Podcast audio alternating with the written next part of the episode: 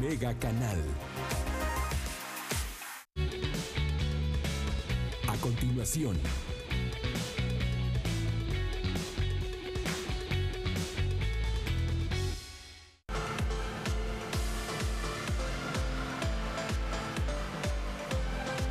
Mega Canal Durango.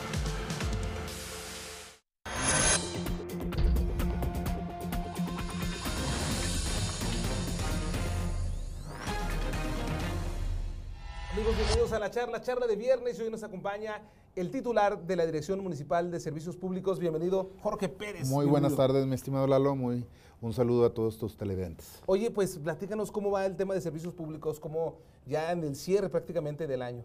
Sí, mira, estamos preparándonos para la temporada más fuerte que tenemos en servicios públicos, pues en los tres ámbitos, ¿no? En el primero, la recolección de basura, que se nos aumenta del 15 de diciembre al 15 de enero, tenemos un, aumen- un aumento del 20%. 20% que De- traducido de- en toneladas, ¿qué tanto es? Pues estamos hablando cerca de 150 toneladas más. De es- 150 a 180. Pero sobre todo lo que se nos complica, y pero que ya estamos preparados, sobre todo que son volúmenes muy grandes. Todo lo que son embalajes, todo lo que es cartón, todo lo que es, pues todas las envolturas de los regalos, los desechos de las piñatas, todo eso nos genera volúmenes muy grandes. Pero también pues empaques de alimentos, pues todo lo que se consume en esta temporada navideña. Mucho plástico también. Mucho plástico, mira, y hacemos un llamado a los ciudadanos que dejen de lado todo lo que son los hules de espumas, todo lo que son los desechables, son productos que en servicios públicos batallamos, sobre todo para el confinamiento, porque biodegradables no lo son en lo más mínimo, eso es lo que más se tarda en degradarse en, en- en los rellenos sanitarios, y por eso le pedimos a la ciudadanía que trate de dejar de lado ya este tipo de embalajes. ¿No hay alguna disposición de esos materiales co- como para destinarlos en temas de reciclaje, por ejemplo? Pues mira, el reciclaje de estos productos es muy, muy difícil de, de que la gente o haya una empresa que lo quiera controlar y sobre todo por el manejo que hacemos muy rápido nosotros de, de la, de la de donde se recolecta la basura hacia la planta de transferencia. Pero pues bueno, estamos preparados para estas fechas. En ese tema viene el tema de alumbrado, que todos lo sabemos. Tenemos sobrecargas en, la- en la- en todas las líneas en la temporada navideña por el, pues por el uso excesivo de las luces navideñas, ¿no? Correcto. Y esto a veces nos, nos, nos va provocando algunos este, cortocircuitos en algunas áreas de la ciudad donde pues lo, lo estamos preparados para atenderlo a ¿Qué la zonas brevedad. son las que en las que se ven más eh, eh, notorio este, este, estas ah, descargas, incluso, perdón, se me fue el, el término que mencionaste. Sobrecargas. Sobrecargas. Sobrecargas. Mira, la- las principales es todo lo que es el oriente de la ciudad, allá por el tema de villas, todo ese corredor, pero en el sur de la ciudad tenemos un, un conjunto de colonias donde hemos tenido estas fallas de manera recurrentes que ya las tenemos hasta detectados. ¿eh?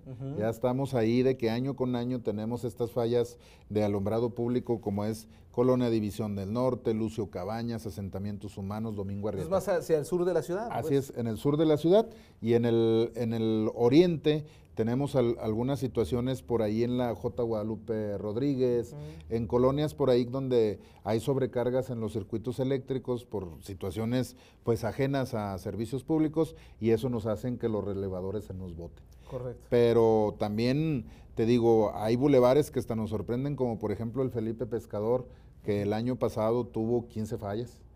15 fallas dentro Oye, de ¿y- sus ¿Y no hay alguna coordinación con la Comisión Federal de Electricidad para ayudar en el soporte de, de este tipo de problemas? Mira, ellos, eh, es lo que dicen, en cuestiones eléctricas, pues tienes estándares en cuestiones de los relevadores, de los mismos termomagnéticos que se utilizan, pero pues son sobrecargas que se dan pues porque pones lucecitas de más, ¿no? O porque invitas y normalmente tienes una televisión encendida, hay días donde tienes todas las televisiones de la casa porque recibes visitas, el microondas, pues todo lo, el mismo los calentadores, que hay calentadores todavía gente que utiliza los Calentador calentadores el- eléctrico. eléctrico y eso pues te va desfasando en pocos días todo el consumo de energía eléctrica. Entonces, en en el tema de, de sobrecargas eléctricas por, por bulevares, colonias, pues bueno, esa es la problemática. Es. La basura, ya dijimos, se incrementa un 20%. Así es. ¿Qué otro problema tiene que atender servicios públicos en esta temporada navideña que requiere de la presencia de no solamente tuya, sino de una buena parte del personal. Sí, las áreas verdes, tenemos que mantenerlas húmedas. En esta estamos en un año atípico por la cuestión de la sequía. Estamos en un, vamos a tener un invierno, como nos lo dice el pronóstico, un invierno muy seco. Sí, en, el, en este, ¿qué es lo que pasa? Pues es, hay un fenómeno que lo conocemos como el candelillo, que es una hielo negro, como se le llama, este tipo de fenómenos queman todo lo que hay a, ras de piso hasta una altura de 1, 1,20. Sí, en este sentido nos tenemos que preparar de tener cuando, por ejemplo, la próxima semana que está pronosticada una, una tormenta invernal entre el 10 y el 12, tenemos que tener húmedas todas las áreas verdes para que en llegase a haber un, un tipo de fenómeno de este sentido no afecte tanto a, a, nuestras plantas que tenemos en las áreas verdes. Correcto, muy bien. Y ahora, vámonos con lo que hay que realizar durante hoy precisamente tienes el Festival Navideño. Sí, hoy iniciamos con el Festival Navideño de la mano del gobierno del estado, de la mano de la iniciativa privada. Hoy iniciamos a las 7 de la tarde con el desfile que parte por la calle Berardo Gámez a espaldas del Panteón, nos vamos por todo 20 de noviembre y terminamos en el Boulevard Dolores del Río. Al término del desfile navideño, que en esta ocasión es eh, con motivo de las, de las películas de Disney, un cada carro alegórico va en relación a una película de Disney. ¿Quiénes participan en este, en este festival? Mira, las direcciones del municipio, entra gobierno del estado, la décima zona militar, la Secretaría de Seguridad Pública Estatal y la municipal, pero también la iniciativa privada, entra Chevrolet, entra Metza, entran varias, varios empresas. se está preparando un festival en grande, pues. Así es. De la mano de esto, al término del desfile, estamos hablando más o menos como a las 9 de la noche, se, enciende el alumbrado navideño del primer cuadro de la ciudad, de lo que es todo el centro histórico, y ahí terminamos el primer festejo. De los 140 que se tienen programados. 140 festejos en esta temporada. En esta temporada, de la mano del IMAC, del, del ICET, de servicios públicos, del gobierno del estado, del municipio, todos, todos de la mano. De ahí nos esperamos tan solo el domingo. El domingo en la Plaza Cuarto Centenario en esta ocasión no va a haber una, una, una pista, de, hielo que tenía un costo de cerca de 2 millones de pesos. Hasta ahorita el costo del, del municipio para una villa navideña va a ser menor de 200 mil pesos. ¿Por qué? Porque lo estamos trabajando de la mano de la iniciativa privada y del pero ¿De qué va a constar? ¿Cuál es la diferencia? ¿Cuál va a ser el atractivo de, en esta ocasión para los duranguenses y para la gente que viene de otras partes de la República? Mira, la pista de hielo solo entraban los niños o los muy jóvenes. No sé si tú le hayas entrado a la también, pista de hielo. No, pues yo también, a caerme nada más. A caerme, así es. Este, y en esta ocasión, la, Villa Navideña tiene un concepto en familia. Ah, ¿Qué es esto? Va a constar con cinco escenarios de diferentes de diferentes tipos en los cuales tú vas a poder subirte, un ejemplo, un trineo gigante, donde cabes con toda tu familia y te tomas la foto en familia. ¿Sí? ¿Qué tal te gustaría un bosque nevado? Un bosque nevado. En el que puedas entrar tú y te puedas tomar tu foto con tu familia. Correcto. ¿Sí? Y otros más, pero te digo, son unos conceptos donde lo estamos manejando en torno a que tengas tu recuerdo del diciembre 2019 con tu familia. Sí, en un solo lugar. todo el área de la Plaza De la Plaza Cuarto Centenario, es tres cuartos de la Plaza Cuarto Centenario. La otra parte se va a destinar a un mapping. Esto es una proyección que se va a hacer en todo el frente del Palacio, de lo, que es el Museo Francisco Villa.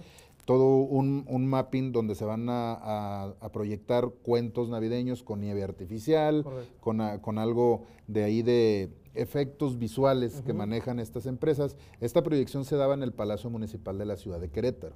O sea, y en Querétaro pues no transmiten cualquier cosa. y, y, en ese sentido, las proyecciones van a ser diarias de 7 y 8 de la noche de lunes a jueves, viernes, sábado y domingo van a ser 7, 8 y 9 de la noche. ¿Y esto va a representar un 10% por lo que me dices de lo que costaba la pista de hielo? Así es, el costo del 10% con lo de la pista de hielo. Es bueno, es buena la medida. Y de ahí pues nos vamos a lo que sigue, al Parque Guadiana. El Parque Guadiana el día 15 vamos a, a tener el Festival del Tamal y el Atole y de la mano de la inauguración de nuestro tradicional nacimiento y el encendido del alumbrado en el Parque Guadiana. Vamos a tener... Tamales, tamales y, atole. va a haber ahí para toda la gente. para todas. Así es, así es, es un festival que se está trabajando de la mano de la Canirac. La Canirac trae el, el festival del, del, tamal y el atole y ya nosotros como servicios públicos nos encargamos del nacimiento y del alumbrado del alumbrado de ahí del... Pues muy bien, o sea, porque esto acerca a las familias las hace participar en este ambiente navideño que pues ya se respira, Jorge. No, ya, ya huele a ponches, así Ya como huele a decimos. ponches con piquete con algunos, pero piquete. pues, no, no todos, ¿no? Todo con medida en estas fechas, sí. y más los que estamos trabajando, ¿verdad? Sí, no, desde luego. Oye, eh, adelántame una cosa. Esto va a generar una movilización importante de, elementos de la dirección a tu Así cargo, es. coordinación con otras direcciones más, desde luego.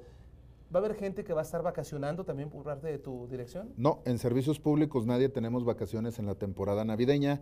Todas las vacaciones del personal se, se asignan antes de que inicie eh, el mes de diciembre. A diferencia de otros funcionarios, ¿no? Que van a tener sus vacaciones del 20 en adelante, me En parece. adelante, sí, el, el tema de servicios públicos es meramente operativo. Ahí pues las vacaciones ya nos las daremos por ahí en enero, brincando el 15 de enero o, o en otros meses, pero todo el personal operativo trabaja de manera normal los días de, de navideño. Algunos administrativos sí, sí tienen sus vacaciones, pero todo el operativo trabaja de manera normal. A ver, y va a haber una coordinación muy importante con la Dirección Municipal de Seguridad Pública Ah, desde luego. y también me supongo que con bueno, pues, inspectores, inspectores, inspectores municipales. también. municipales también. Esto porque mira, nosotros mismos en la coordinación que tenemos, pues vamos a ser vigilantes de que no se nos desborde el tema de los de los comerciantes de los comerciantes ambulantes, que los mismos gente de barrido manual reporten a los a los comerciantes Correcto. que estén dentro del centro histórico. No puede haber comerciantes ambulantes en esta temporada navideña.